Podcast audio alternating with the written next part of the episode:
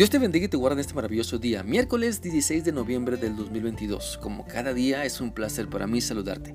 Y te animo para que sigamos meditando en lo que la palabra de Dios nos enseña en la primera carta del apóstol Juan capítulo 4. Hoy vamos a leer el versículo 12, el cual dice así. Nadie ha visto nunca a Dios, pero si nos amamos unos a otros, Dios vive en nosotros y también su amor estará en nosotros. Por medio de este pasaje de la Biblia se nos sigue insistiendo que nuestra característica principal, lo que nos debe distinguir es el amor de Dios que se manifiesta en nosotros en diferentes acciones eh, y debemos ah, manifestar ese amor de Dios de diferentes maneras. Porque no solo se trata de decirle a las personas que las amamos, sino de demostrar ese amor por medio de acciones, pues así lo hace nuestro Padre Celestial, ¿sabes?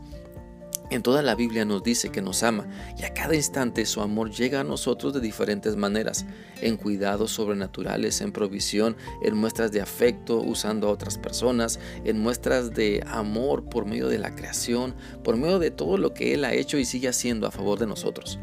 Y cada uno decide si disfruta el amor de Dios o lo rechaza y se amarga la vida pensando que no es lo suficientemente bueno. Por eso te animo para que conozcas a Dios por medio de su amor, déjate amar por Él. No te aferres al error de, como, de pensar que como nunca lo has visto, entonces no sabes si Él existe, no sabes si te ama, no sabes si es real. Aunque no veas a Dios con tus ojos, puedes ver las evidencias de que Él está contigo, de que te ama, de que se interesa por ti, porque el Evangelio ha llegado a tu vida, no para que lo rechaces, sino para que lo creas para que seas transformado completamente por Cristo cuando permites que su amor entre en tu vida. Por eso un distintivo importante de que conoces a Dios es que su amor brillará en ti, su amor se notará en tu vida y lo manifestarás a otras personas por medio de acciones que bendigan sus vidas. La Biblia dice en Efesios 3, 17 al 20 lo siguiente, también les pido, perdón, también le pido a Dios que Jesucristo viva en sus corazones gracias a la confianza que tienen en Él y que ustedes se mantengan firmes en su amor por Dios y por los demás. Así ustedes podrán comprender junto con todos los que formamos el pueblo de Dios el amor de Cristo en toda su plenitud. Le pido a Dios que ustedes puedan conocer ese amor que es más grande de lo que podemos entender para que reciban todo lo que Dios tiene para darles.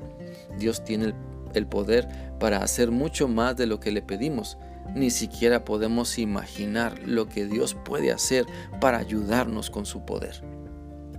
Es importante entonces pedirle a Dios que su amor more y se refleje en nuestra vida, porque entonces aceptaremos su voluntad. Y quiero ilustrar esto con esta historia. Mira, se cuenta la historia de un sabio maestro que se encontró frente a un grupo de jóvenes que declaraban o que se declaraban en contra del matrimonio. Ellos argumentaban que el romanticismo constituye el verdadero sustento de las parejas y que es preferible acabar con la relación cuando este romanticismo se apaga en lugar de entrar en la hueca monotonía del matrimonio, decían ellos. El maestro los escuchó con atención y les contó su testimonio personal.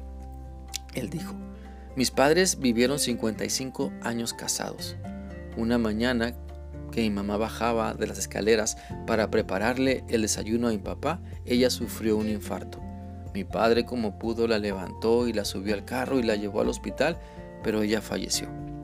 Durante el sepelio mi padre no habló y casi no lloró, pero en la noche, reunidos todos como hijos, nos pidió que dijéramos algo sobre los recuerdos de nuestra madre y todos escuchamos atentamente. Después papá dijo, llévenme al cementerio. Todos Dijimos, son las 11 de la noche, no podemos ir. Pero él dijo, no discutan conmigo, por favor. No discutan con un hombre que acaba de perder a la que fue su esposa por 55 años. Bueno, ya en el cementerio se acercó a la tumba de su esposa y nos dijo, ¿saben? Fueron 55 años. Nadie puede hablar del amor verdadero si no tiene idea de lo que es compartir la vida con una mujer así.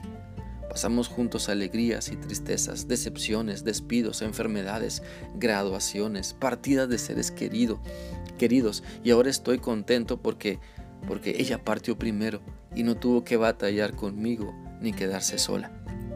El maestro les dijo a los jóvenes, esa noche, esa noche entendí lo que es el amor verdadero, el cual Dios ha colocado en nuestra vida no es simple romanticismo, no es simple erotismo, sino es una comunión de corazones porque nos decidimos amar así como Dios nos ama.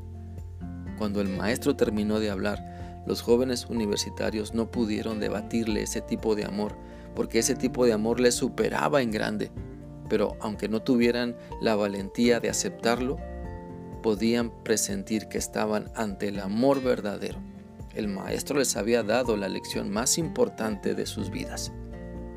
Quiero animarte, quiero animarte para que dejes que Dios te dé la lección más importante de tu vida y te enseñe a amar para que disfrutes mejor la vida que tienes y todo lo que te falta por vivir.